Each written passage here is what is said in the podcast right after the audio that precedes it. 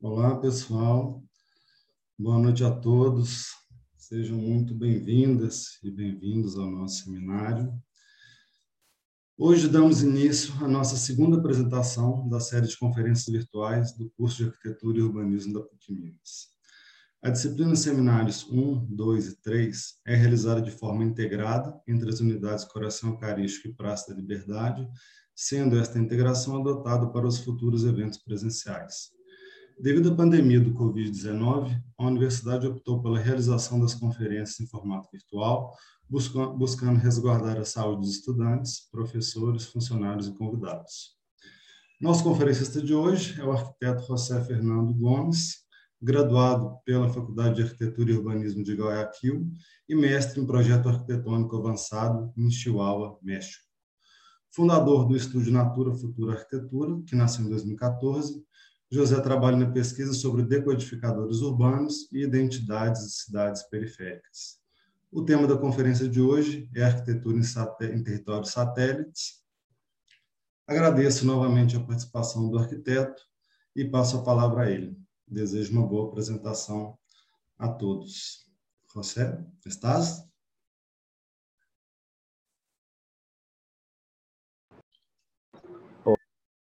Hola, hola, hola. Te escucho. hola, hola. Sí, ¿qué tal? José, ¿qué, ¿qué tal? ¿Cómo vas? ¿Qué tal? ¿Qué tal, Hugo? Nada, eh, contento de compartir con ustedes. Gracias por la invitación. Y nada, aquí estamos, tan lejos, pero a la vez tan cerca. Bien. ¿Qué tal todo? ¿Cómo vas?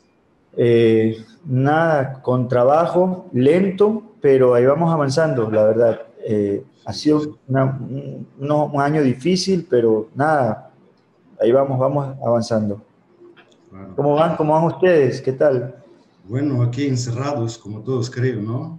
Sí. Y, y bueno, esperando que pase el caos y que las cosas, las cosas vuelvan a normalidad. Sí, no, yo creo que pronto, sí. Yo creo sí. que esperemos ya, ya va a ir pasando y, y, todo vaya tomando el nuevo rumbo que antes, ¿no? Sí, claro, ojalá. Bueno, José, que seas muy bienvenido, un placer recibirte aquí, aunque virtualmente. Y bueno, hay un montón de gente sí. interesada en tu trabajo. Eh, Chévere, buenísimo, vamos que, a compartir. Sí, hay un montón de gente. Así que cuando quieras, ¿vale? Perfecto. Perfecto. A ver, voy a compartir ahorita. Vale, yo apago mi cámara y el micrófono, pero lo que necesites, llámame, ¿vale? Aquí estoy. ¿Vas a estar aquí? Sí, claro, o sea, eh, es por la, o sea, para que aparezca, o sea, tú y la presentación y no todas las caritas de nosotros. Perfecto. ¿Vale? No, y al final pero... enseñemos todos para que, para que hablemos mejor. Buenísimo. Vale, pues, buena a ver, presentación. A compartir. Pessoal, uma boa apresentação para todas e todos. Que, que desfrutem. Eh, me presento, soy José Gómez, eh, parte de Natura Futura, un estudio desde Ecuador. Y nada, yo soy de Babahoyo, es de la ciudad eh, en la cual ustedes están viendo. Es una ciudad muy pequeña que gira alrededor de Guayaquil, que es una ciudad grande, muy grande. Y en estas ciudades pequeñas, con el tiempo y con el pasar del tiempo, se han venido construyendo de una forma, eh, digamos, autoconstruida. Es decir, el maestro de obra es el que construye las casas. Eh, normalmente la arquitectura o el arquitecto es muy complejo de contratarlo, porque nos hemos venido acostumbrando eh, de que la profesión en la arquitectura sea como esa, esa profesión inalcanzable y solamente la gente que tiene dinero pueda contratar al arquitecto. Y ese problema que ha sido que la arquitectura o el arquitecto es de las élites, de las que tienen plata, hemos tenido que las ciudades se tengan que separar del arquitecto y eh, hacerlo o hacerla con el maestro de obra, que él casi no le cobra, solamente le cobra por el trabajo y con las experiencias que han venido teniendo. Y estos son los resultados, ciudades más planificadas, eh, políticas públicas débiles. Y nada, cuando yo tuve la oportunidad de hacer una maestría en México, pude volver a Evabahoyo, a mi ciudad, y decidí automáticamente generar una pequeña oficina con un amigo que se llama Carlos Luis, que es diseñador gráfico, que sea no una oficina de arquitectura solamente, sino que sea como un, un espacio de producción de arte, pero también un espacio de generación de comunidad, utilizando materiales locales de la zona, entendiendo de que un ladrillo lo podemos virar, moldear, convertir, convertir en una pared, qué pasa cuando lo ponemos de diferentes formas y vamos experimentando lo material local.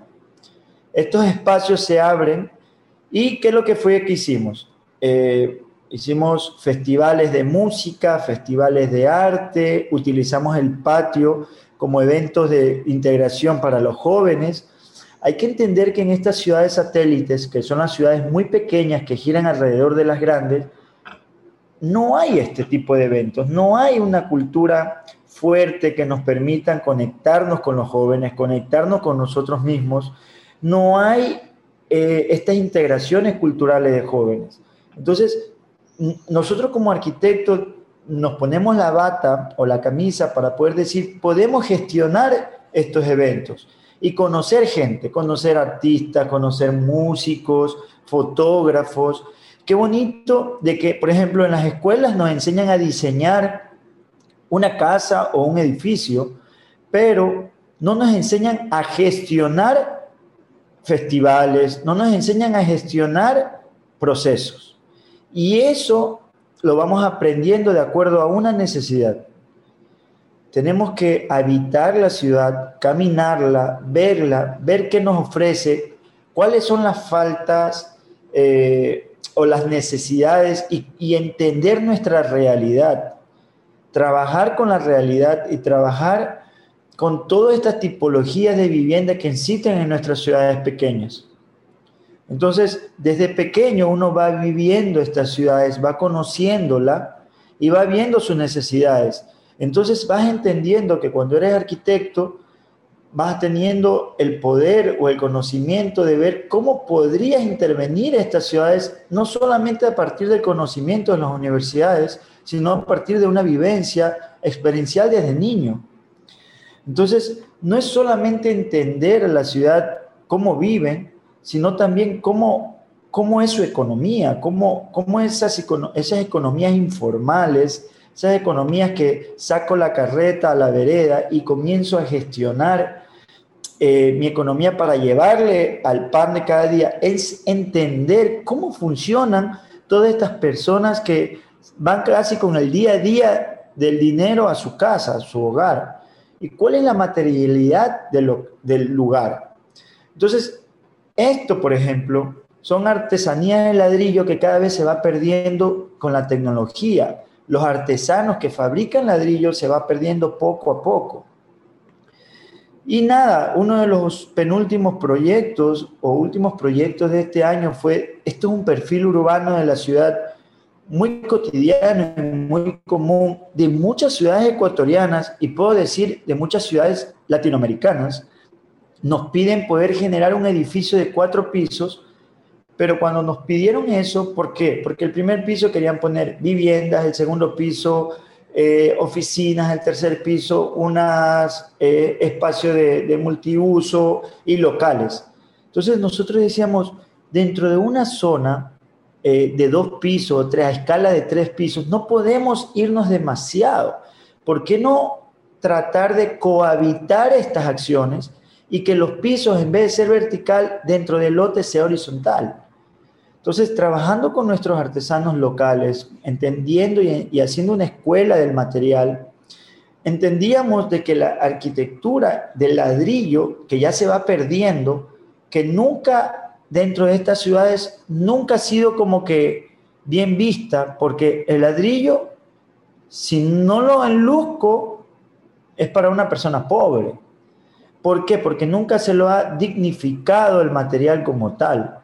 Entonces, cuando la arquitectura comienza a verse tal cual como siempre ha querido ser, que si el ladrillo ha querido siempre ser un ladrillo y comienza a ser un ladrillo, comenzamos a tener unos nuevos lenguajes que parecieran nuevos para la ciudad, pero son tan antiguos para todo el país de lo que se ha venido utilizando siempre. Poder capturar la luz eh, solar de dentro de estos pasillos, porque estas casas tienen un adosamiento, poder abrirnos a los laterales para poder generar ventilación, iluminación, y que el frente pueda conectarnos con nuestros vecinos, eh, con, con la gente que pasa, poder generar un espacio público a partir de una banca, poner un árbol. La arquitectura desde lo privado está generando algo, una microintervención a un espacio público.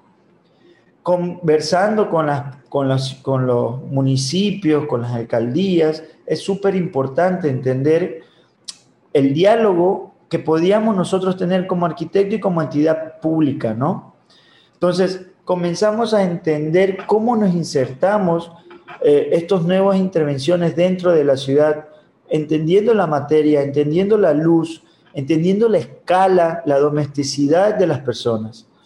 Y cómo ya, eh, en vez de tener unos espacios que solamente sirvan para oficinas, se puedan convertir en una escuela, en una zona de integración comunal, eh, y entendiendo todos estos principios, la casa que habita eh, no es que la habitan, sino habita un segmento de la ciudad. Y cuando se habita, se confluyen muchas cosas. Y parte de eso es todo un sistema. Normalmente esto es lo que se viene haciendo en las ciudades. Tengo dinero, son ciudades tropicales, son ciudades que hay mucha lluvia y mucho sol. Y nada, hago uno, dos, tres, cuatro pisos llenos de vidrio, con formas, mucho aire acondicionado, no hay una lectura del lugar, entonces, ¿dónde están las políticas públicas que dicen, basta, esto no se puede construir? Cada vez se va generando más en estas pequeñas ciudades eh, construcciones que no responden a un clima, que no responden a su gente, no responden al lugar, porque solamente están respondiendo al bolsillo de la persona que la construye. Y hay cosas como esta, en la cual una ciudad en la eh, no comercial, sino residencial de dos, tres pisos, construyen siete, ocho pisos. Fuera de escala, ¿dónde están las personas o el ente regulador que dice no se puede construir? Entonces, todos estos problemas que van generando las ciudades eh, están de la mano y van de la mano de las políticas públicas. Así como estas casas que ya van tomando una identidad, van diciendo, ¿sabes qué? Eh, ok, podemos hacerlo de ladrillo, pero aquí es porque no me alcanzó para terminarla, ¿no? La proveedora es un edificio construido en una zona comercial en la ciudad de Montalvo, y la ciudad de Montalvo es otra ciudad más pequeña que Babahoyo, que gira alrededor de Babahoyo, es otra ciudad satélite, pero está construida en una zona que, si nos damos cuenta, en el edificio de la esquina ya tiene cinco pisos, lo de atrás seis pisos, cuatro pisos, una zona comercial de alto desarrollo. La diversificación de centros urbanos, de centros urbanos latinoamericanos, es tan importante como urgente. Tratamos de no ir construyendo elementos en las periferias por tema de impacto ambiental, es decir, ya no es de que queremos un gimnasio, construyémoslo en las afueras y todo el mundo se desplaza hasta afuera. Entonces, ¿qué pasa si estos centros urbanos comienzan a ser compactos y a tener usos compartidos y, cohabitan entre ellos? Y dentro, de esto es la proveedora, es un edificio en el cual es, eh, es un sistema que, que, se unen varios tipos de actividades como salas de capacitación, eh, habitaciones, suite, departamentos, bodega, abajo ferretería. Entonces, trabajando con el ladrillo, con algo tan pequeño, ¿cómo podríamos nosotros configurar estos nuevos elementos dentro de un entorno urbano? ¿Cómo podríamos nosotros retranquearnos para tener la escala? ¿Cómo podríamos nosotros seguir manteniendo la mano de obra local con un ladrillo que lo hacen dentro de la misma ciudad? Normalmente los ladrillos son rectangulares, pero ¿qué pasa cuando cambiamos la configuración? Ya no son tan rectangulares, sino ahora son cuadrados. ¿Y qué pasa con estos cuadrados? ¿Cómo lo puedo poner para que sea una pantalla, un filtro de ventilación, de control solar. Entonces comenzamos a entender cómo funciona la arquitectura dentro de estos territorios a partir de un módulo, que puede ser el módulo de ladrillo. Es importante ver cómo nos conectamos con la ciudad. Y cuando hablo de conexión es como, como la vereda con, con, el portal o, o, con el mismo piso de, de, de, la ferretería o de los locales comerciales se vuelven uno solo para generar no espacios de divisiones, sino unificar estos elementos. ¿Cómo podemos tener habitaciones en la cual la misma pantalla o el mismo frente sea una cortina y sea una cortina de control solar que nos permita dar seguridad para tanta inseguridad que existe en estas ciudades latinoamericanas y nos permita tener un control del viento, del sol, de la seguridad y de todo. Entonces, estamos con un ladrillo eh, ganando muchos puntos de las estrategias o los objetivos principales, ¿no? Si yo mismo trabajo en la planta baja y subo ya a mi habitación, tengo ese descanso, esa paz, esa atmósfera que me permite poder estar tranquilo de toda la bulla de abajo de la primera planta, ¿no? Entonces entendemos de que cada espacio dentro de este edificio va generando una sensación y una atmósfera para el habitar. Nos movemos hasta la frontera de Ecuador. Es una otra ciudad satélite, en este caso es una ciudad fronteriza entre Ecuador y Perú que se llama Huaquillas. Normalmente cuando los arquitectos jóvenes van saliendo de la universidad, eh, estos son los primeros trabajos que ellos tienen. Pero aquí nos damos cuenta de la responsabilidad que tiene la academia para poder generar eh, proyectos urbanos o proyectos privados, ¿no? ¿Por qué generar vidrios de colores traídos desde ocho horas o desde otra ciudad tan lejos? Eh, otra vez hablamos de pisos. ¿Qué estamos pasando? ¿Por qué no estamos siendo críticos con lo que estamos haciendo? Caminamos nosotros por el centro urbano en las ciudades, centro-centro, y uno dice, wow, esto es un basurero.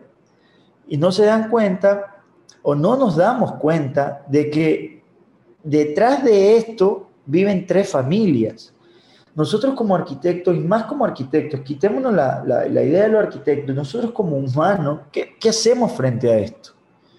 Entonces son críticas que vamos poniendo durante el quehacer arquitectónico de nuestra vida, es decir, ok, si tenemos el poder o, tenemos el poder del conocimiento de la gestión, ¿cómo podemos gestionar con diferentes grupos o con diferentes personas que también tienen una necesidad de cambio y decir, unámonos, vamos viendo qué podemos hacer?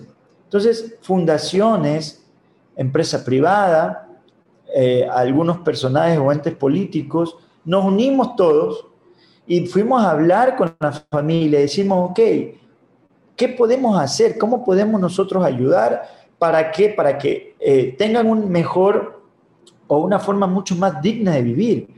Ellos ya estaban pidiendo mucha ayuda a algunas fundaciones y nos contactan en conjunto con otros amigos que, que son arquitectos de la frontera y nos unimos todos pero nos fuimos a, la, a, lo público y dijimos, ¿en qué nos pueden ayudar ustedes? Y decían, no, nosotros ya tenemos esta casa para ellos. Imagínense, estas son casas que, que las donan eh, el, gobierno para la gente que no tiene. Pero nunca ha habido un análisis eh, de vida, un análisis de, qué es lo que realmente necesitan ellos. Ellos son una familia de recicladores que si nosotros lo poníamos esta casa ahí, en ese terreno, le iban a inundar de todas las cosas que reciclaba. Es como no entender, eh, digamos, su forma de vida. Nosotros como, como arquitectos nos enseñan a poder eh, atacar la problemática, nos enseñan a, a, a, resolver problemas, ¿verdad? Pero nunca nos enseñan a, inmers, ¿cómo es? inmerser, inmerger dentro de la familia. no nos enseñan a, estar o a vivir junto a ellos cuáles son las verdaderas necesidades de ellos. Entonces nos fuimos una semana con nuestros amigos de Huaquillas a entender el territorio, a ver cómo podemos abordar y decidimos de que la parte productiva del reciclaje tiene que ser en la planta baja y la parte de arriba del habitar eh, tiene que estar elevada para que todo lo que vaya reciclando sea en la parte de abajo. Entonces dijimos, no, tenemos que trabajar con gente, tenemos que trabajar con la energía de qué? De los policías, de los militares, de los bomberos, los jóvenes, lo que se están preparando, lo que están haciendo su, su actividad física para preparación, ¿por qué no dedicar los lunes, martes y miércoles para construir? Entonces, utilizar a nuestros veteranos, a nuestra gente que sabe, a nuestra gente que va siempre eh, trabajando con la sabiduría de, la materia, ¿no? Y fuimos, y la comuna es un proyecto que a la final eh, es totalmente de madera, porque muchas empresas privadas nos donó la madera, hay, mucha facilidad. Y es como un pequeño manifiesto de decir, ¿por qué en las ciudades estamos construyendo todo de cemento? cuando siempre las ciudades se han venido construyendo de madera y ha sido más fresca, más, eh, menos impacto ambiental, más sismos resistente. ¿Qué pasa cuando eh, la habitación o nuestra casa comenzamos a transformarla de acuerdo a la necesidad del habitar? La familia va creciendo, yo muevo la pared y se me convierte en dos cuartos. Eh, son casas alargadas que me permiten tener una buena ventilación. Hay una área productiva mucho más ordenada eh, y hay elementos que nos permiten generar conexiones urbanas. Y nada, el proyecto comienza a tener nuevos lenguajes que no es que necesita tener un, un enfrente estático, sino que va convirtiéndose o moviéndose de acuerdo a lo que va requiriendo las personas que la viven, ¿no? Y de noche se convierte en un mensaje de reciclar, un mensaje directo, un mensaje que puede ayudar a motivar a las personas que cruzan ahí a poder conectar con su trabajo, ¿no? Entonces, de ahí nos movemos a, otras ciudades, como por ejemplo en Perú, en estas ciudades periféricas, con la academia, y vemos qué tan importante es que los chicos desde la academia comiencen a armar cosas, comiencen a pensar, comiencen a, trabajar con las manos, a, a, emergirse dentro de estas eh, eh, realidades que, nunca nos enseña que existen en la academia. Entonces, con los estudiantes hicimos un taller en Perú, e hicimos un, módulo habitable dentro de estas eh, asentamientos informales y casi todos son cerrados porque son como que la gente que vive aquí se va a dormir, se va a, trabajar a la ciudad y vienen a dormir acá. Entonces, si todos son cerrados, ¿por qué nuestro módulo no puede ser cerrado también, pero que tenga la opción de abrirse?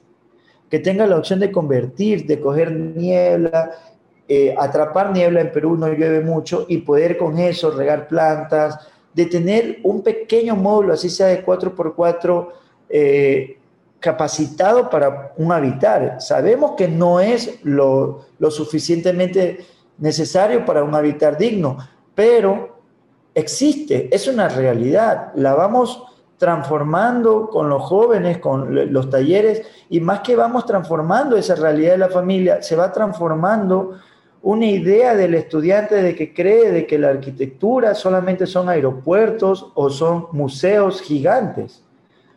Entonces, e-, esa pequeña semilla que la vayan construyendo desde el aula, desde la academia, para nosotros es tan importante porque ahí está el verdadero conocimiento. Uno de los penúltimos proyectos eh, son estos, nos piden hacer un gimnasio y el gimnasio que teníamos eh, que tenían antes el, dueño, era un gimnasio pequeñito. ¿Cómo nosotros vamos abordando los equipamientos urbanos necesarios que ya no están alquilados dentro de un local comercial, sino que ya es un equipamiento completo para la ciudad? ¿Y cómo nos insertamos de una forma casi eh, respetuosa para, para los vecinos al momento de que nuestro frente se despliega y comienza ya a no tener un frente, comienza a tener dos plataformas flotantes y comenzamos a tener una ventilación natural para un gimnasio. Los gimnasios normalmente en el Ecuador, y no sé en Latinoamérica, ponen vidrio y tienen aire acondicionado. ¿Qué pasa si ya vamos cambiando ese chip y vamos cambiando esa mentalidad de decir que, que ¿por qué tiene que ser cerrado? ¿Por qué no puede ser abierto? Y esto ayuda, y esto ayudó mucho más a, a, hacer, a que se pueda funcionar ahorita con esto del COVID, ¿no? Entonces, íbamos entendiendo que la arquitectura en cualquier hábito en la cual se asienta, es decir, ámbito, perdón, puede ser en el ámbito residencial, en el ámbito de equipamiento, en el ámbito de participación comunitaria, debe de estar y cumplir con un factor que es el factor contextual. Viento, gente, materiales, conexiones, eh, generar comunidad, generar un club de, personas que, me que vayan yo conociendo mientras estoy haciendo gimnasio, eh, generar esa vinculación con los vecinos, generar con materiales básicos eh, elementos o atmósfera que puedan sentirme eh, digamos, no quiero decir la palabra digno, pero que me pueda sentir feliz o contento dentro de un espacio que está construido con su propia gente, ¿no? Y aprovechar los espacios al máximo con unas escaleras que puedan convertirse en lockers, con unas terrazas habitadas normalmente todas las terrazas son tapadas, nunca se habitan, comenzamos a habitar las terrazas, nuestras cubiertas comienzan a tener una eh, especie de actividad. Y nada, dentro de nuestra misma ciudad, el río, este es el último proyecto que presento, el río eh, es sumamente importante como un recurso. Hace muchos años atrás, en, las ciudades ecuatorianas como Babahoyo se asentaban las casas dentro de los ríos para vivir. Era nuestra Holanda latinoamericana, ¿no? Y nos poníamos a pensar nos poníamos a ver de que esto es un patrimonio, ya que tiene 100 años la gente viviendo en el río con equipamiento, son pescadores, pescan en sus casas y llevan a vender a la ciudad. Pero durante todo este tiempo eh, las casas flotantes se han ido perdiendo y se han ido cada vez disminuyendo. ¿Por qué? Porque el gobierno ha dicho que en el río no se puede vivir y la ha estado sacando, sacando, sacando. Entonces, hace muchos años existían 100, ahora existen 20. Y dentro de esas 20 está la casa de Teodoro, del personaje que lo vemos ahí arreglando su canoa. Es una casa que ya estaba a punto de caerse. Y nosotros como habitantes de ciudad eh, tenemos una responsabilidad, una responsabilidad que nos permite de ver cómo podíamos conectar con nuestro conocimiento a poder desarrollar algo junto a él. Comenzamos a gestionar y a, y analizar el hábitat flotante para no perder la esencia de la técnica central que ellos tenían. Entonces, comenzamos con un amigo que es arquitecto, que se llama Juan Carlos, que es de, eh, de Guayaquil, docente, eh, eh, se mudó de España a Ecuador y él es un investigador. Entonces dijimos, ¿por qué no comenzar a investigar todos estos procesos? Comenzar a conectar estudiantes, personas que nos podían ayudar a construir. Este proyecto fue un proyecto de autogestión, fue un proyecto que reunimos poco a poco dinero para poder ver y utilizarnos nosotros. Si antes gestionamos con la empresa privada, ahora nosotros somos una empresa que tratamos de ver cómo podemos aportar. Entonces, tratamos de buscar todos los ámbitos de intervención, el proyecto de gestión, el proyecto de autogestión, el proyecto de, de eventos culturales, para poder ir conectando durante todos estos procesos. Y dijimos, este es un proyecto complejo, porque si está construido en zona ilegal para el gobierno, que ya la está sacando poco a poco, pero ¿cómo vamos a perder un patrimonio en la cual siempre ha sido? Nunca ni una casa se ha ido, al contrario, esos han sido los verdaderos baoyenses, es decir, las verdaderas personas que vivían y habitaban en la ciudad. Comenzamos a crear fase 1, fase 2 y fase 3. La fase 1 como equipamiento, utilizando equipos y baños desde la ciudad. La fase 2 ya teníamos que los equipamientos comunitarios lo vamos construyendo palafítico conectado a la red pública en los malecones. Y la fase 3, habitar y la parte productiva dentro de una plataforma conectada con la red de la ciudad. Nuestra idea es poder generar un sistema de hábitat flotante dentro de la ciudad que nos permitan conectar la idea de lo que siempre ha sido. La ciudad comenzó desde el río, no la podemos eliminar nuestra historia, tenemos que de redesignificar nuestra historia.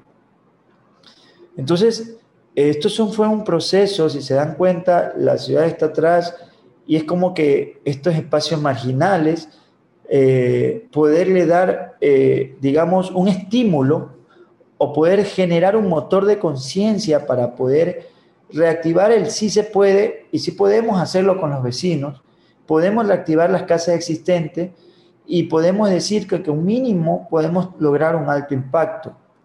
Entonces, son estos proyectos flotantes que, que nos permiten eh, poder ver la arquitectura desde otra visión, desde otra forma, desde una, zona, de una forma en la cual no se ve, que es como la que está marginada, como la arquitectura que, que no necesitan ellos, que necesitan y ya está. Entonces, Teodoro ya ahorita tiene su espacio para almacenar, tiene una plataforma para arreglar su canoa y no solamente la de él, sino la de los otros pescadores. Con esto entendemos que todos los procesos que venimos haciendo con el estudio es un proceso casi de micromanifiesto que van generando una red de intervenciones dentro de la ciudad para poder generar nuevas conciencias. Y cuando hablo de nuevas conciencias, hablo de nuevas conciencias locales, de poder decir, wow, es decir, yo no necesito tener mucho dinero para poder contratar a un arquitecto. Yo lo que necesito es que eh, sienta de que podamos nosotros abrir una confianza de decir, podemos trabajar juntos. Una ciudad eh, y un país y Latinoamérica y todo el mundo, la arquitectura tiene que ser eh, una herramienta para construir conciencias y para construir hábitats que realmente comiencen a sentirse feliz la gente. Y nos hemos perdido en la academia un poco cuál es nuestra dirección verdadera como arquitectos, ¿no? Entonces, con esto me despido y espero que se haya entendido algo o un poquito. Y nada, estoy muy agradecido por la invitación, Hugo.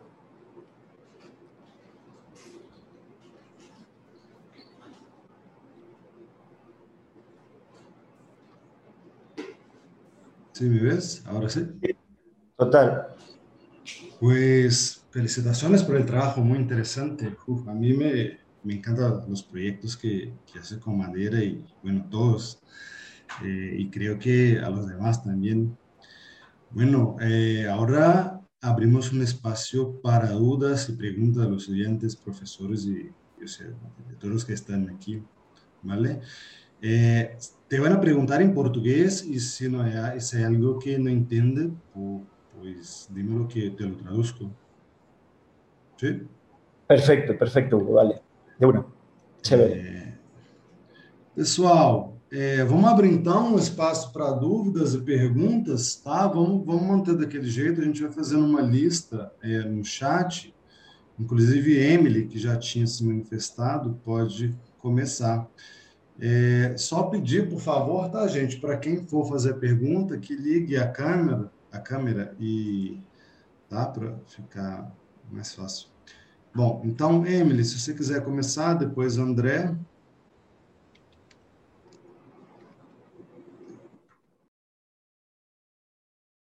Eu queria perguntar. Dá para não entender, né, gente? Sim. É, eu queria perguntar a respeito das instalações sanitárias é, desse projeto que o senhor fez sobre o Rio se teve alguma previsão de instalação sanitária, se manteve um padrão de não ter, e se houvesse, como que seria o funcionamento? A ver, eh, el proyecto está catalogado en tres partes. En la primera parte, primera fase, es generar el elemento donde voy a guardar las cosas de pesca. En la segunda fase, las instalaciones sanitarias comunitarias van a estar en el borde del río, eh, del malecón, ahí en el, en el, en el digamos como que en esta sección de, de aquí, esto, ¿lo ves? Ah, sí. Y están conectados a la red pública de la ciudad. Estas son comunitarias, son para varias casas. La red eh, de sanitarios, duchas, para bañarme y todo eso, ¿no? Entonces, esto de aquí, por el motivo de que se están implementando baños secos dentro de las, de, las habitaciones flotantes. Esos son en una segunda fase que estamos trabajando junto a, la academia. ¿Sí? Obrigado. A ver, vamos a compartir. Gracias, José. André. Hola, José. Hola, ¿Qué tal? Mucho gusto y muy feliz, muy contento en tener usted acá en nuestro evento. Yo soy docente acá de PUC Minas también. Fui, soy colega de Hugo. Chévere. Ah, yo soy investigador de algo que me, me, interesa, de gran interés acá, es la cultura constructiva, que tus proyectos todos son muy ligados a una cultura local constructiva.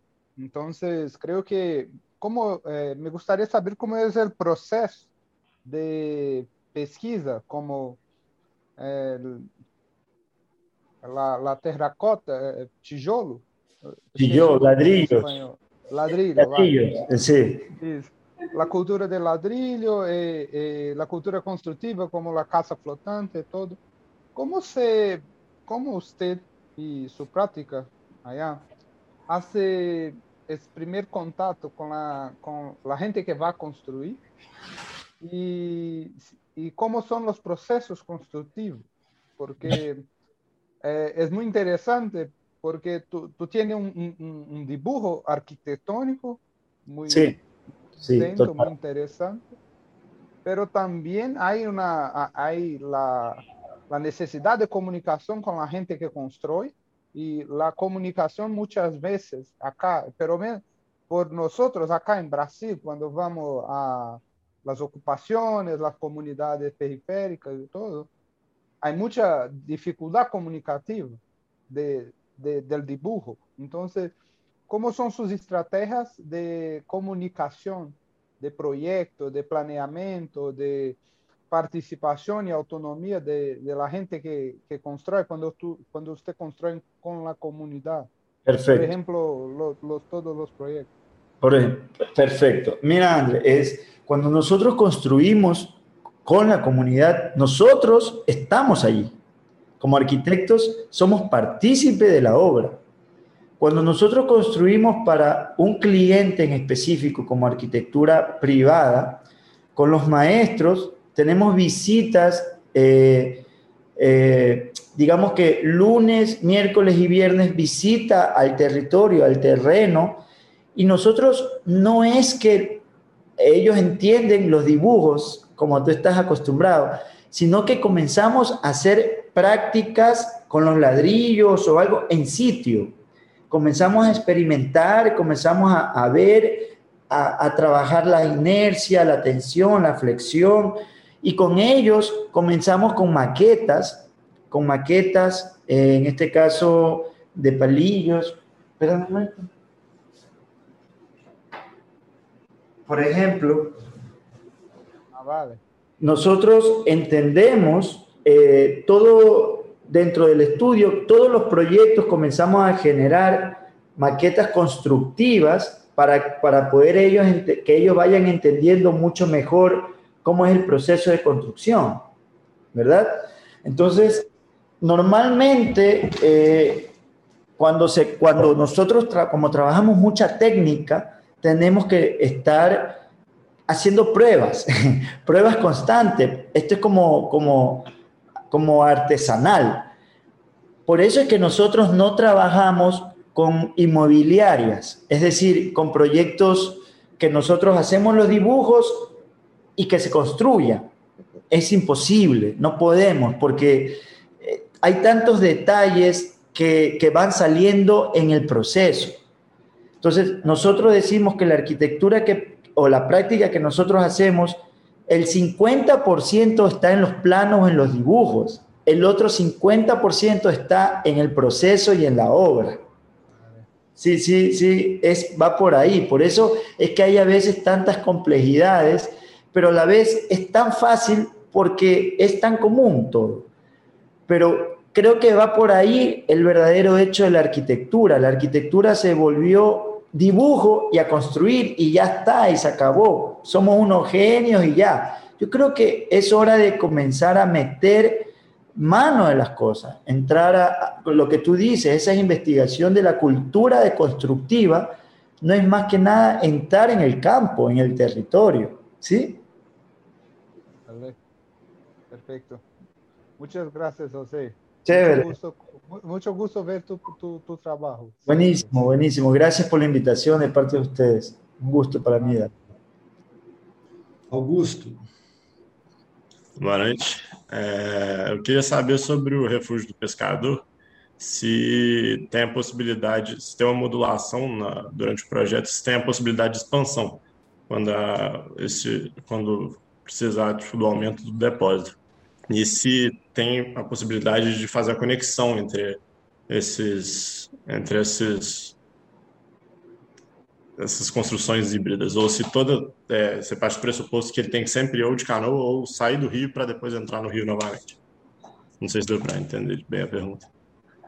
Hugo, aqui se você pode construir essas pontes entre as, as, é... as, edificações, ou se você parte do pressuposto que tem que sempre sair do rio para entrar no rio novamente, para ter uma.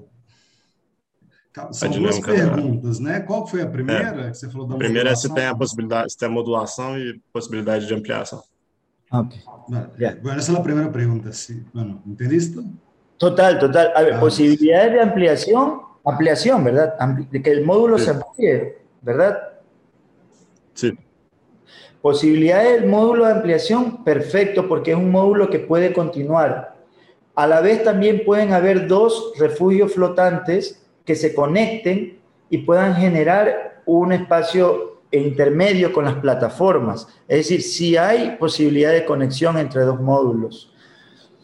ahora, actualmente, estamos en proceso de desarrollar en Guayaquil, en el río Guayaquil, un observatorio, museo flotante, pero ya mucho más grande que el refugio flotante. Estamos ahorita en desarrollo de diseño, visita de obra y todo eso, ya mucho más grande. Entonces, entendemos de que este proyecto nos ayuda a poder seguir en el proceso de arquitectura flotante y ya no estamos yendo a otro territorio para construir, ¿no?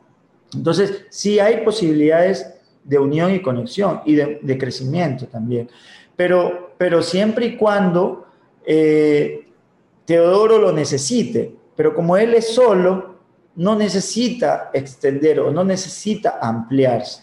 ¿sí? Él vive solo, él siempre ha sido solo en su vida, no tenía esposa, no tiene hijos. Él es un pescador que, ha vivido solo toda su vida, ¿no? No es una familia que necesite ampliar el elemento, ¿no? Gracias. É, calma, você tinha, você tinha outra pergunta? Estou tentando digitar. Ah, tá. É, que está escrevendo a segunda pergunta. Ok. É, ¿Tienes ¿Puedes acceder al chat? Sí, sí, total, estoy viéndole. Ah, sí, perfeito. Emily, pode sim, depois da Laura, tá?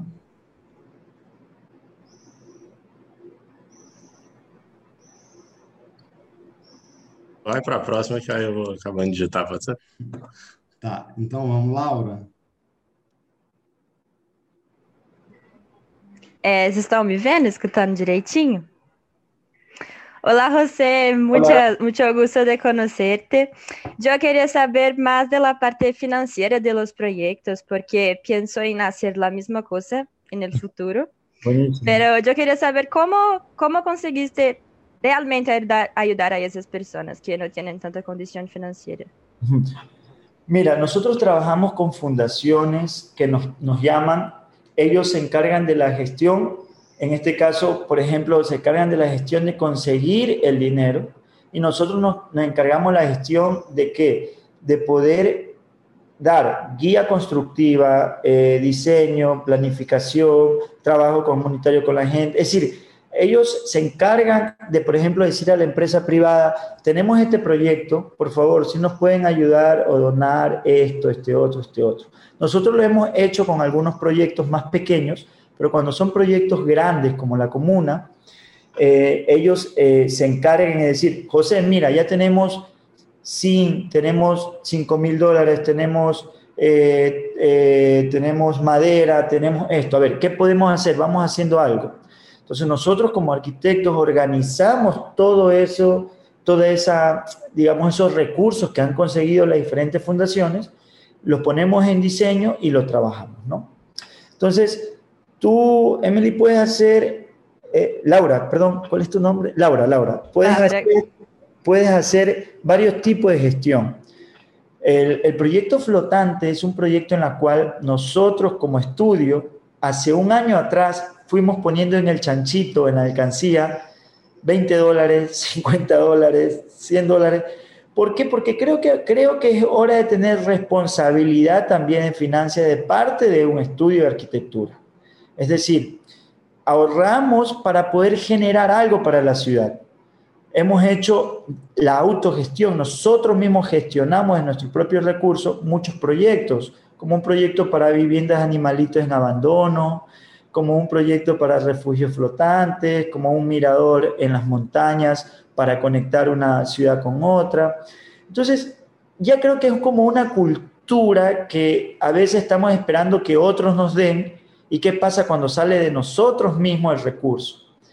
Claro, es que no hay, es que todo lleva un, un grado de planificación. Nosotros lo planificamos un año atrás, reuniendo 30 dólares, 40 dólares, que después de un año ya tenemos 700. ¿Y qué hacemos con 700 dólares? Podemos hacer cosas para la ciudad. Podemos hacer algo para la ciudad. Es, es lo que yo siempre critico de la academia. Siempre nos han enseñado a esperar de otros, pero nunca nos han enseñado a construir las cosas de nosotros mismos. Porque nadie le gusta gastar para otros, sino solamente recibir. Entonces, nosotros creo que practicamos mucho el equilibrio, no solamente recibir, sino también dar algo. Y eso es lo que nos mantiene satisfactoriamente contentos y felices, ¿no?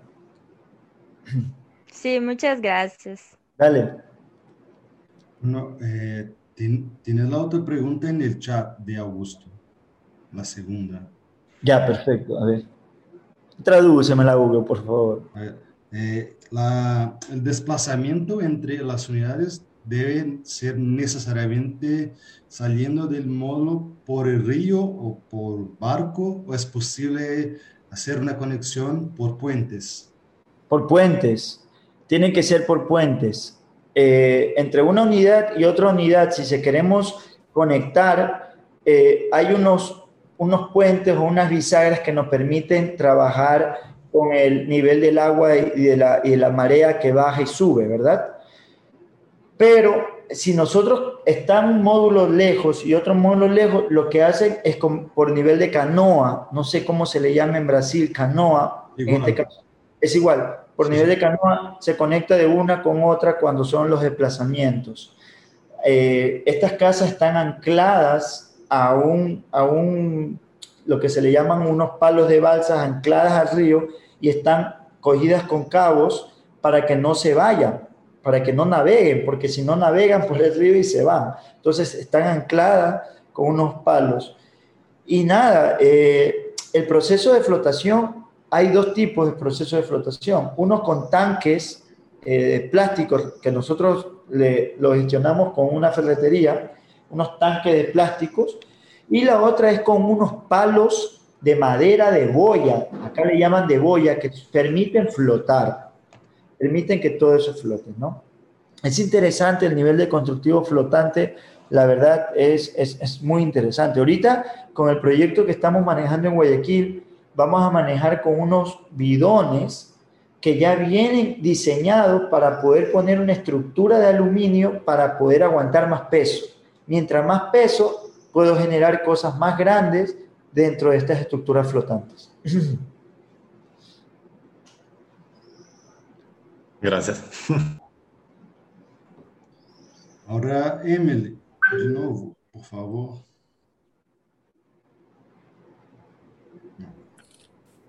Ok?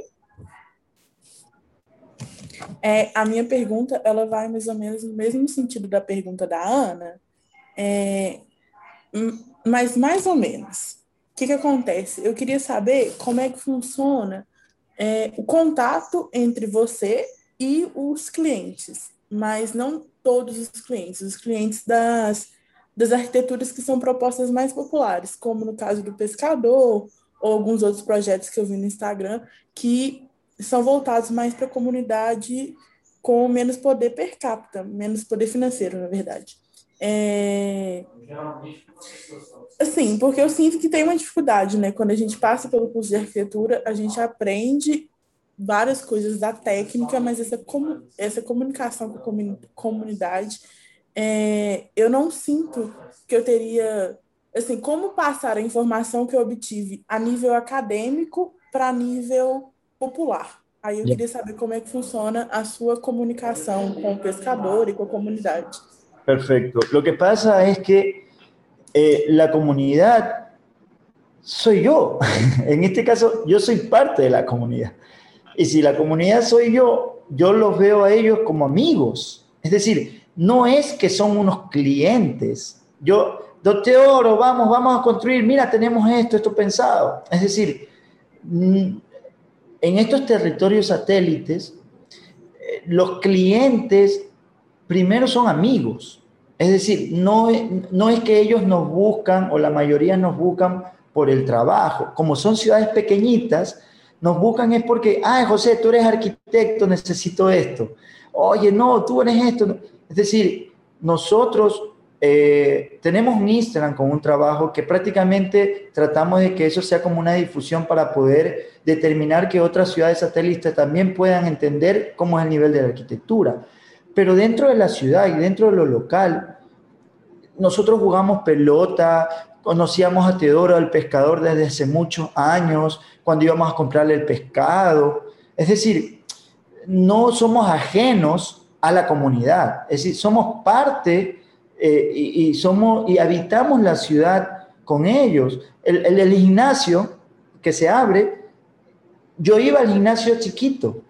Entonces, haciendo gimnasio, dice, ay, queremos extendernos, ya, pues vamos trabajando yo te hago el diseño y tú me das chance para poder hacer gimnasio siempre, de por vida, y no me pagues. Entonces, si te das cuenta cómo vamos conectando con los clientes, eh, de una forma de que no es que ellos tengan que venir a la oficina a pedirme un trabajo, sino que vamos conectando las obras y, todos estos procesos con amigos. Los proyectos de Huaquillas en la frontera, eh, nos llama una fundación porque esa fundación está liderada por un amigo de la universidad. es decir, todo es como por contactos, pero por contacto de amistad, no por un contacto así como de, decir, sí, necesito su labor, necesito mi casa y házmela. No, nosotros llegamos con ellos, es por, como le llaman en Colombia, por algo de parcería. En, este caso, somos muy, muy amigos y con ellos le ayudamos a construir. Por ejemplo, con Teodoro en el refugio, eh, le enseñamos cómo vamos a hacer y si ustedes se dan cuenta, es una construcción muy, muy básica, muy fácil. No estamos yéndonos a algo que ellos no hayan visto. Entonces, eh, lo que hacemos es adaptarnos a lo que ellos poco saben de hacer con eh, estas nuevas posibilidades, como estos tanques usados. Ellos tenían, por ejemplo, antes eh, botellas en un saquillo, en una funda. Entonces, toda esta nueva tecnología, ellos lo van entendiendo. Y nada, va por ahí. Es decir, creo que una obra que se hace también ayuda a conectar con otro proyecto. Es decir, eh, el refugio nos ayudó a conectar con el nuevo proyecto flotante que estamos ahorita desarrollando para Guayaquil. Y así vamos conectando con un proyecto a otro proyecto. Y, es interesante, nosotros no vemos al cliente como alguien ajeno. Y si no son amigos, nos hacemos amigos de ellos. Y de verdad que somos amigos, nos prestan hasta su casa. Vengan, les presto la casa, estén ahí. ¿Por qué? Porque entendemos de que no puede haber una relación entre el, el arquitecto y el cliente. Creo que deberíamos estar con un grado de amistad ya que pasamos mucho tiempo con ellos. A veces duramos dos años un proceso de gimnasio. No nos vamos a hacer amigos. Sí, sí, va por ahí, es decir. Obrigada. Dale. Próximo, Ana.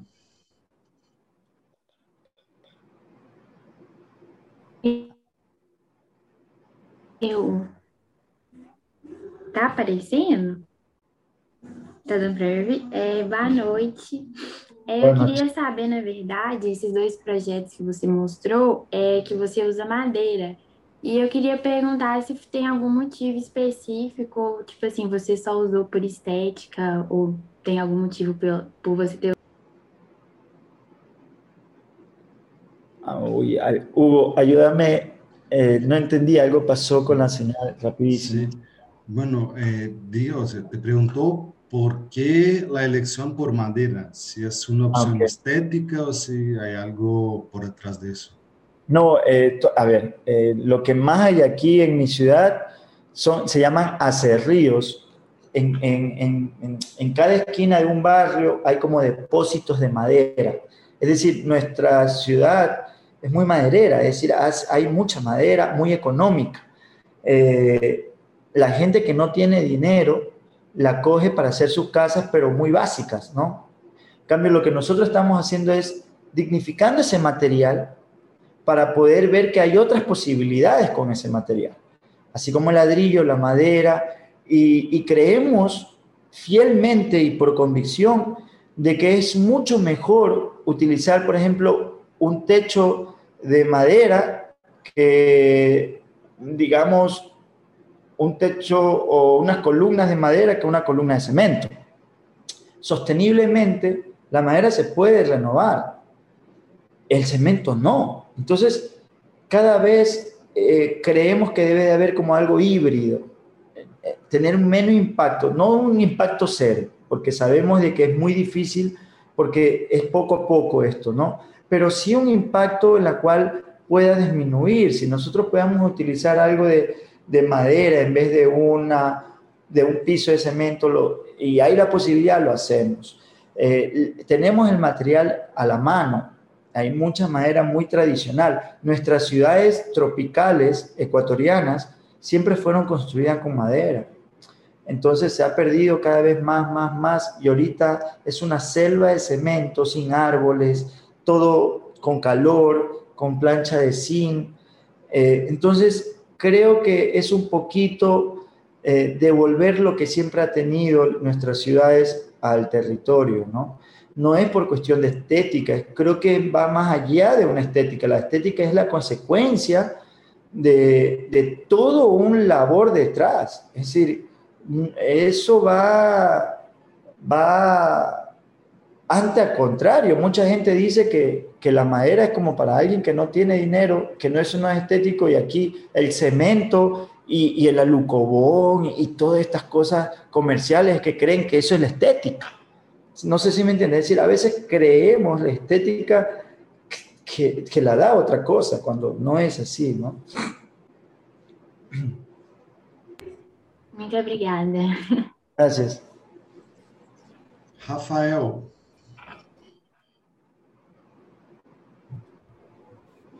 É, boa noite, gente. Boa noite, José. É, queria agradecer pela, pela palestra, foi muito legal. É, os projetos eles são muito interessantes, assim, essa questão do, da prática.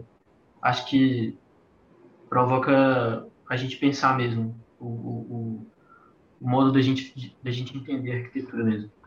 E eu queria elaborar um pouquinho na pergunta do André também, que ele perguntou da, da como é que é o contato com os clientes, e eu queria saber se você acha que o uso de maquete física e, e o fato de vocês acompanharem a obra também, o processo de construção, ele facilita é, o contato com o cliente, facilita o entendimento entre as duas partes. É, essa é a pergunta. Hugo, por favor. Ah, bueno, eh, la pregunta va un poco eh, como la de André. Eh, si piensas que el trabajo con maquetas físicas en la obra eh, ayuda con, o sea, con la relación con los clientes.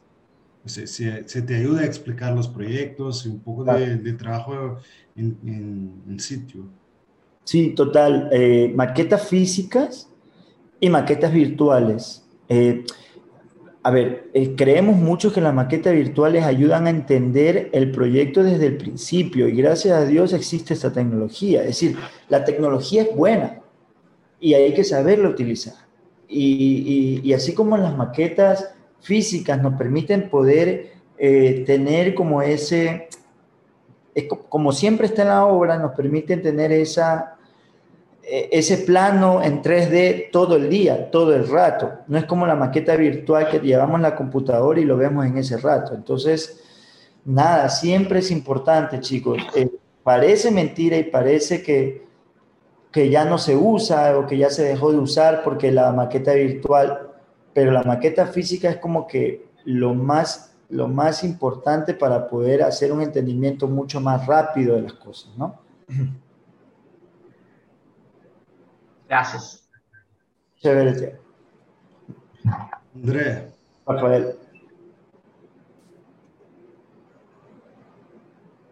André? Oi, oi, eu voltei, voltei, tô aqui, tô aqui. Meu, meu celular estava acabando a bateria, desculpa. Ah, você? Sim. Outra, outra pergunta para vocês. Ah, acá em Brasil, em, em parte de investigação em comunidade periférica, ocupação urbana e tudo, eu posso compreender que a gente é muito excluída, vulnerável, de, de, las periferias de, de, la gran metrópole brasileña, generalmente son mujeres. Y mujeres, madres solteras, con hijos, eh, la jefe de familia, trabajan, estudian y ahora en pandemia, el impacto de esas, esas familias son muy, muy grandes, sí, muy, muy fuertes. Acá en Brasil la, la, impacto de la hambre eh, generalmente para mujeres negras de, de, y todo. Y cuando vamos a hacer la práctica de asesoría técnica acá, cuando se estudia eso, y hay mucha gente acá que estudia, eh, Tiago, que también es nuestro colega acá, es un especialista belísimo de eso, muy, muy buen investigador también. Y algo que puedo comprender acá es que las mujeres construyen mucho, mucho, hay mucha mano de obra que, de autoconstrucción periférica que tiene la participación femenina. Hay, allá en Ecuador también hay, hay casos como ese, cuando se van a hacer la construcción comunitaria, ¿vale? Hay mucha participación femenina, ¿cómo es eso? Allá? No. No, al contrario, no hay mucha participación femenina. Eh, no, totalmente no. Eh, hay, un, hay, una cosa in, interesante, eh, cómo pasan en, la, en las cómo pasan en, en, interpolar, porque mira, aquí en las universidades y en la academia, la, cuando se estudia arquitectura, la mayor cantidad de personas son masculinos, son hombres. Es decir, 70% hombres y 30% mujeres. Cuando yo me fui a estudiar a Chihuahua, a México, al norte, era lo contrario. 70% mujeres y 30% hombres. Acá también. Allá también. más mujeres. Viste. Entonces, ¿qué es lo que pasa? Que en, no, sé, no sé en Perú o en Colombia, tengo que eh, investigar un poco el tema sobre este tipo de fenómeno pero el fenómeno es que se cree de que el arquitecto o, o, o, los que construyen, lo que construyen, tienen que ser hombres. Imagínate lo que va, pero es porque viene desde una academia construida por mayor cantidad de hombres. Entonces, al momento de que hay mucho más en la academia mujeres allá, tienen el, poder del conocimiento para poder decidir, discernir y decir, yo también puedo hacerlo.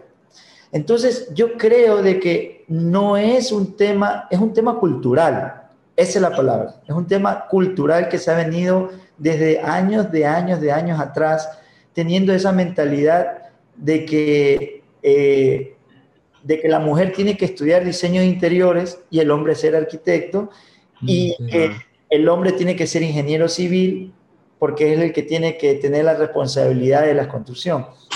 Pero no es que tiene que ser, es una cosa en la cual culturalmente se ha venido como que infundando, pero poco a poco, ahí es donde vamos, Andrés, poco a poco se va perdiendo ese grado de, no, vamos diciéndole como un machismo, ¿sí? Es un machismo. Poco a poco se va perdiendo ese grado de machismo. Y cada vez vemos más chicas queriendo tratar, cuando hacemos los, las, digamos, las construcciones participativas, cada vez vemos más chicas queriendo entrar, queriendo construir, queríamos, y para nosotros es una felicidad, porque cuando yo estudiaba, ninguna mujer iba a construir porque ellas estaban con sus tacos, con su cartera. ¿Quién se va a meter mano a construir? Ahorita, ahorita las cosas van cambiando porque hay muchas más prácticas que, generan, que se generan en participación. Cuando yo estudiaba no había esto, André. Esto es ahora. Estas participaciones comunitarias, voluntariado, vámonos a la comunidad, entender una arquitectura desde el territorio. Pero cuando yo estudiaba, mis profesores, ¿quiénes eran? era Calatrava, es decir, estudiar todas estas cosas gigantes, aeropuertos, y nunca nos sacaban al, terreno, al sitio. Y si una vez nos sacaban a construir algo, las chicas tenían que, vernos cómo construir. Terrible, fatal. Entonces, poco a poco se va a ir cambiando esta idea.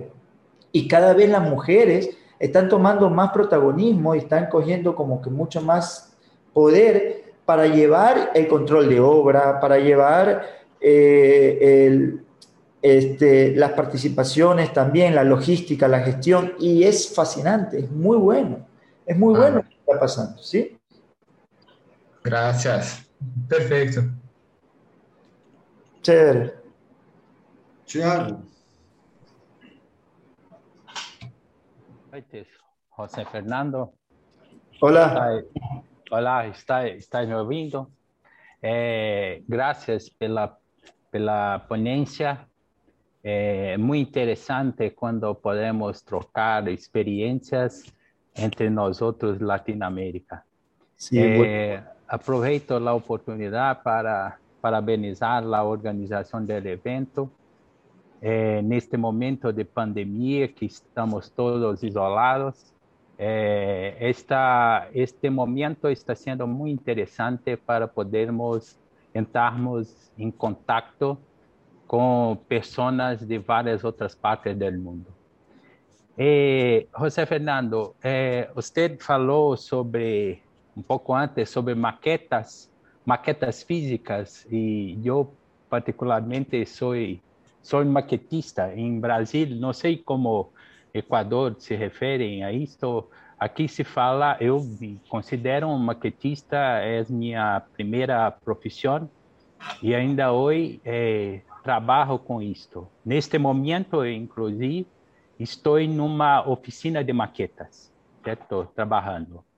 Porque na pandemia, uma das coisas que não parou no Brasil é a construção civil, certo? Que continuamos seguindo numa situação, inclusive, muito preocupante, porque demonstra a falta de cuidado com todos os profissionais da construção civil e todos vários professores, colegas, eh, mestres que estão aqui, sabem muito bem o que estamos falando, falando, o que estou falando acerca da situação do Brasil. Eh, eh, José Fernando, eu queria hablar, perguntar, perguntar a você sobre sua formação. Esta questão de trabalhar direto, certo, com a arquitetura. Nós outros somos formados para fazer projetos de arquitetura, certo? E poucas vezes temos contato com a construção, certo? É, em, em, nosso departamento aqui da PUC Minas, nós temos uma tradição de sempre estarmos na obra, tentamos, tentando estar em contato com as comunidades, é, o que é muito rico para o nosso crescimento enquanto profissional e enquanto cidadãos. É, como foi para você este momento de, de formação? Em la academia, você teve a oportunidade de, de desenvolver este trabajo direto con la construcción? No, no, para nada, no.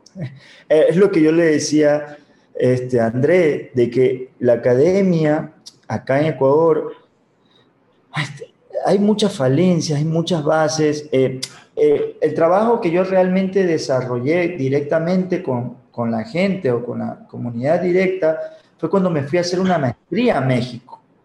Mi maestría y tuve la oportunidad de ser docente en la Universidad de México, que queda al norte, al norte casi frontera con Estados Unidos, y tuve la oportunidad de, ser docente de arquitectura efímera, también con arquitectura sostenible, ¿no? Entonces, cuando uno tiene la oportunidad de ser docente, lo que hace es que se te obliga prácticamente a poder tener mayor control de tu vida y madurez tan joven, tan joven. Entonces, tú ibas con los estudiantes a salir a la comunidad, al territorio afuera, porque ya no lo estás viendo la arquitectura desde un, desde un académico, sino desde un docente. Tenías que abrir las perspectivas y de las cosas. Y cuando tú transfieres ya un conocimiento, ya no solamente vas por adquirir, sino por transferir, comienzas a generar un grado de madurez acelerado rápidamente, que cuando llegué a Ecuador y vi las oportunidades, eh, eh, en este caso, Babahoyo es una ciudad con altísimas necesidades, y vi las oportunidades, mi primer trabajo no fue de arquitecto cuando llegué a estudiar una maestría.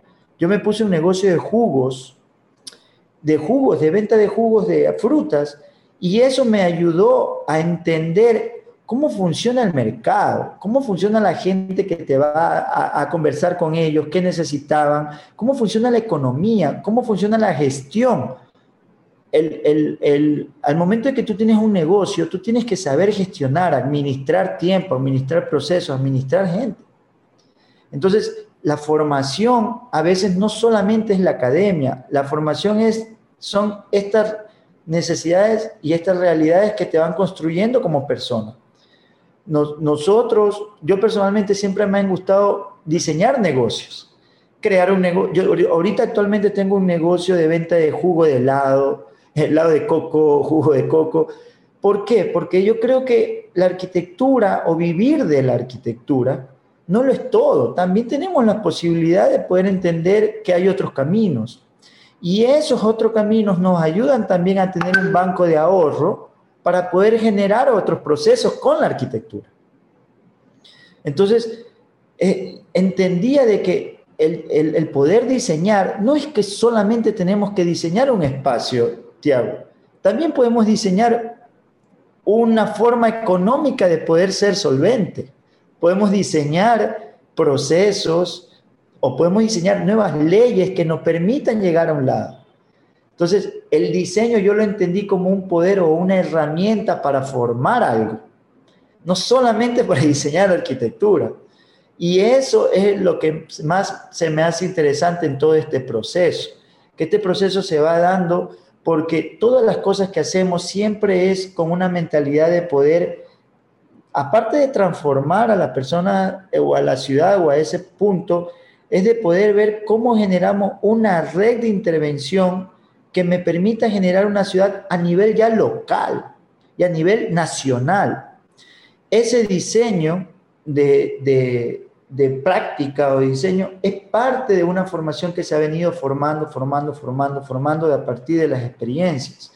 Entonces, yo siempre le explico, la formación no solamente viene desde la academia con el conocimiento desde la universidad, sino es ver cómo ese conocimiento puedes desarrollar otras formas de o vínculos de, habitar o de vida o de estilo de vida que puedas tener, ¿no?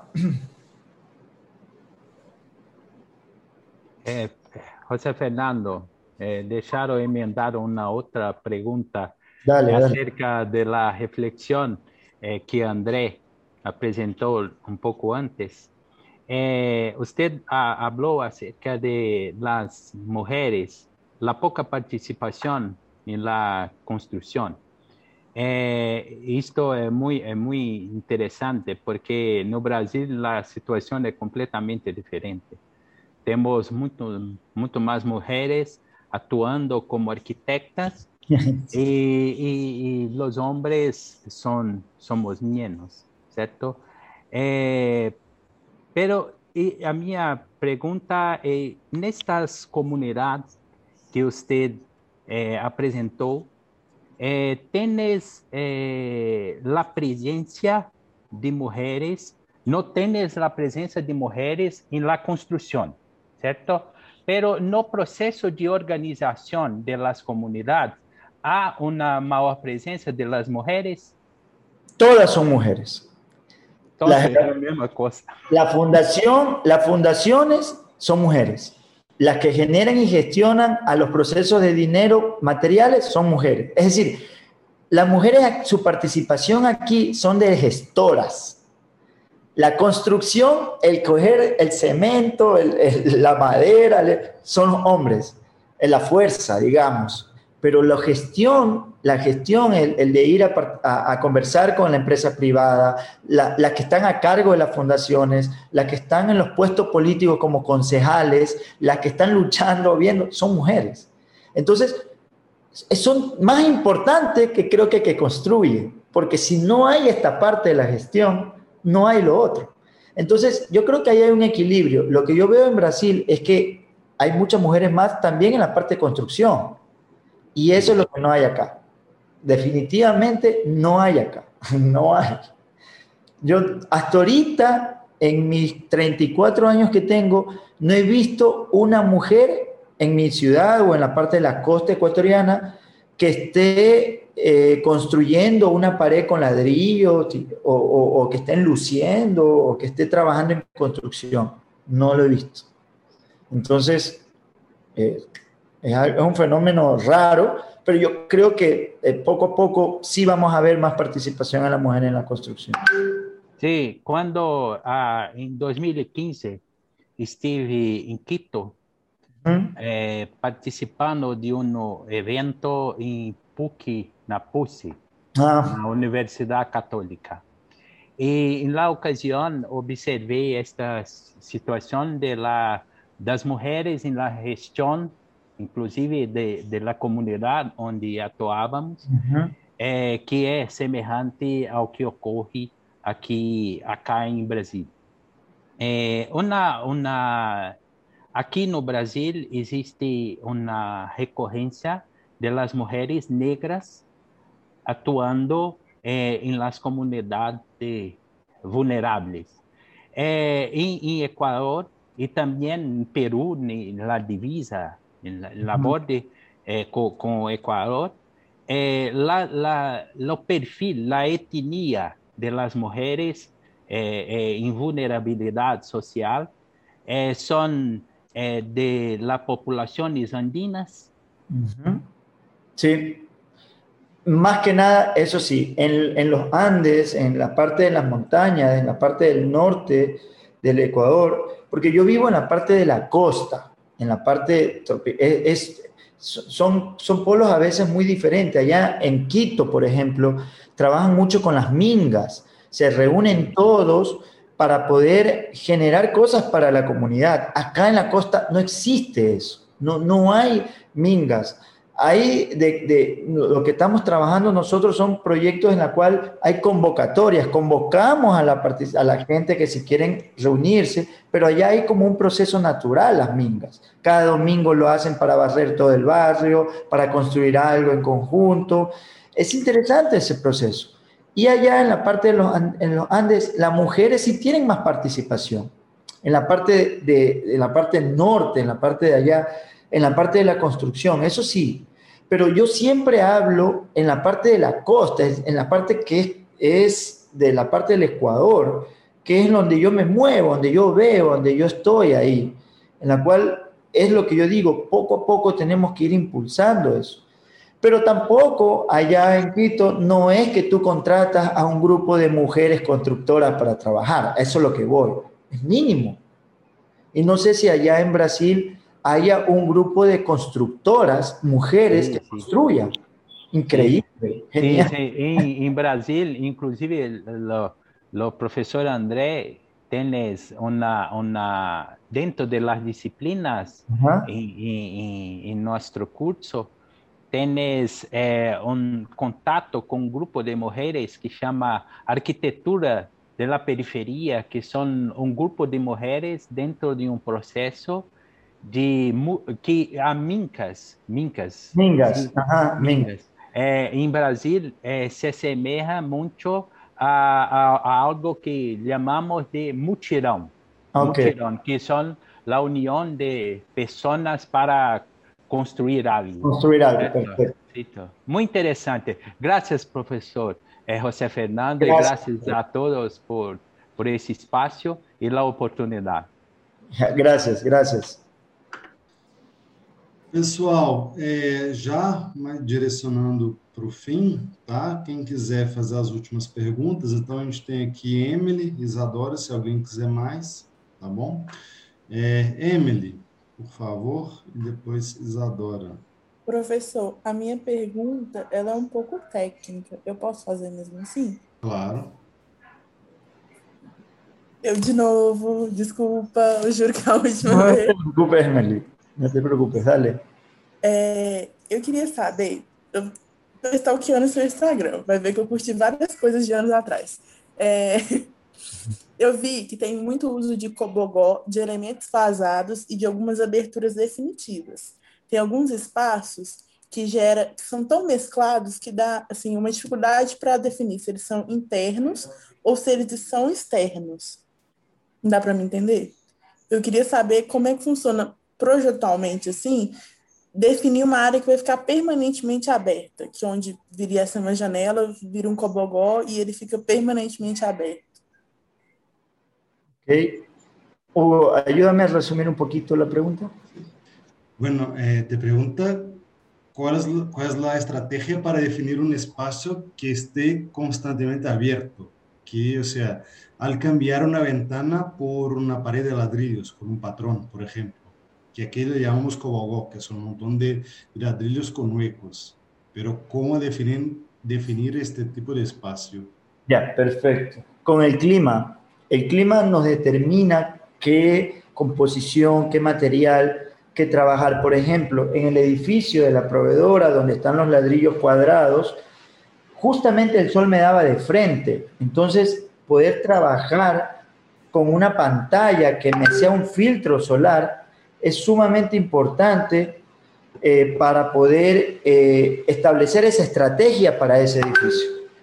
Entonces, creo que va por ahí. En el gimnasio, la idea era poder desvirtuar ese frente con esas celosías de madera para poder abrir y poder ventilar.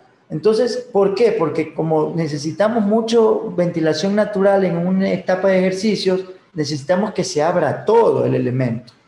Creo que lo que determina lo que se usa dentro también nos determina una forma de abordar nuestros frentes en las ciudades, ¿no? Entonces, yo creo que va por ahí, es entender y leer, tener una buena lectura del lugar, del uso, de la, del uso, del habitar del espacio.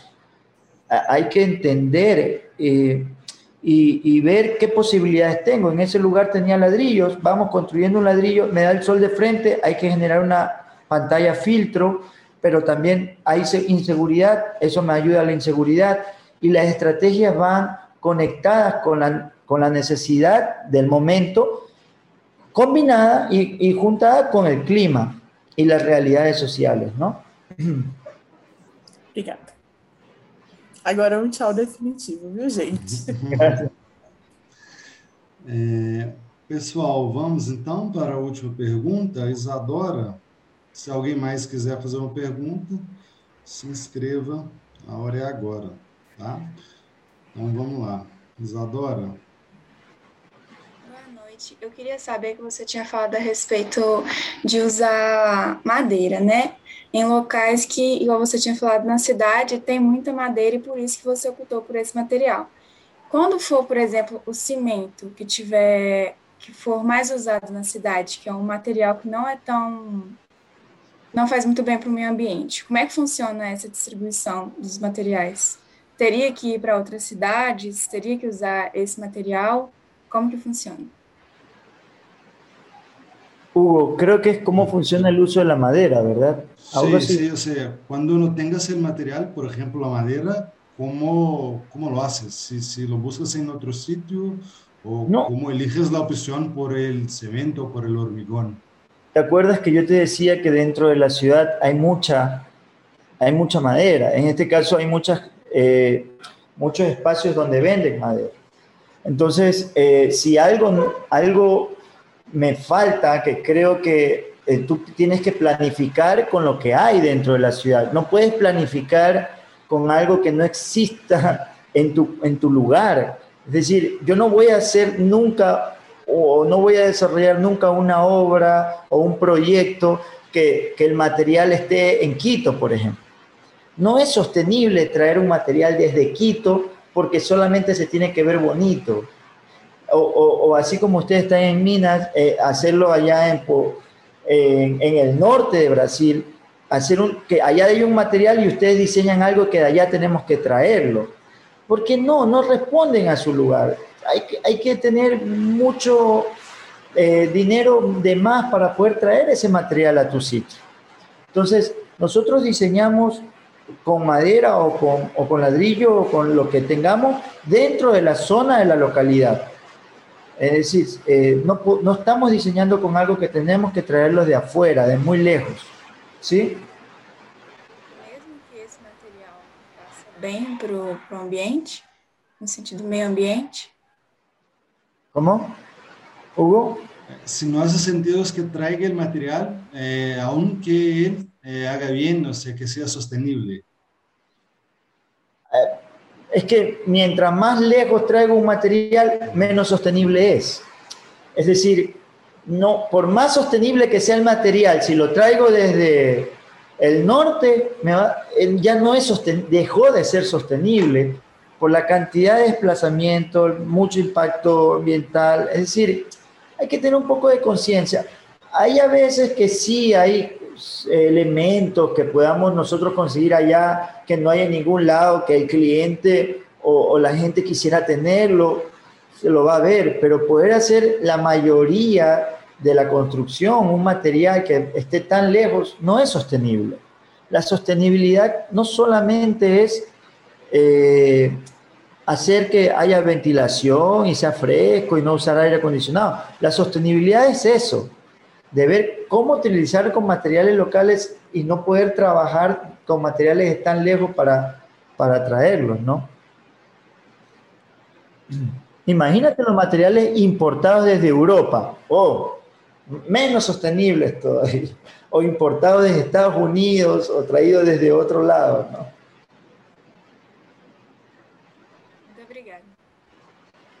Buenísimo. Pessoal, Mais alguém? Bom, acho que a gente já pode então encaminhando para o final.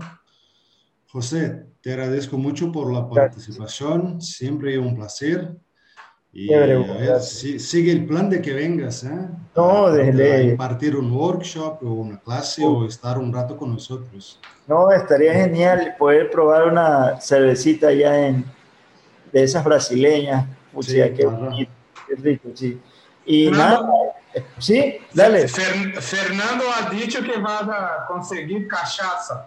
De, de, de, la ciudad de... Dale, de una, de una. Qué buenísimo. De la tierra de cachaza. La, ver, la, verdad es que ya llevamos un año y medio sin poder viajar y se, es horrible, chicos. Es decir, cuando estábamos acostumbrados, ¿te acuerdas? Yo tenía una invitación en la escuela de ciudad en, Sao Paulo, y justamente el día que ya estábamos comprando el pasaje, pasa de que el virus. Entonces, se mató todo. Igual que aquí, ya te habíamos pedido el número del pasaporte todo. Imagínate, imagínate. Terrible. Pero bueno, yo creo que algún rato nos vamos a conectar y nos vamos a ver. Estoy seguro, estoy segurísimo. claro. Dale. Bueno, pues muchas gracias, José. Pessoal, muito obrigado a todos pela presença. Um abraço é, para todos. Espero que vocês tenham gostado. E, José, muitas graças outra vez. Gracias. Boas noites. Nada. Aqui te esperamos. Boas noites. Tchau. Te esperamos. Vale, luego. Vale, tchau, tchau.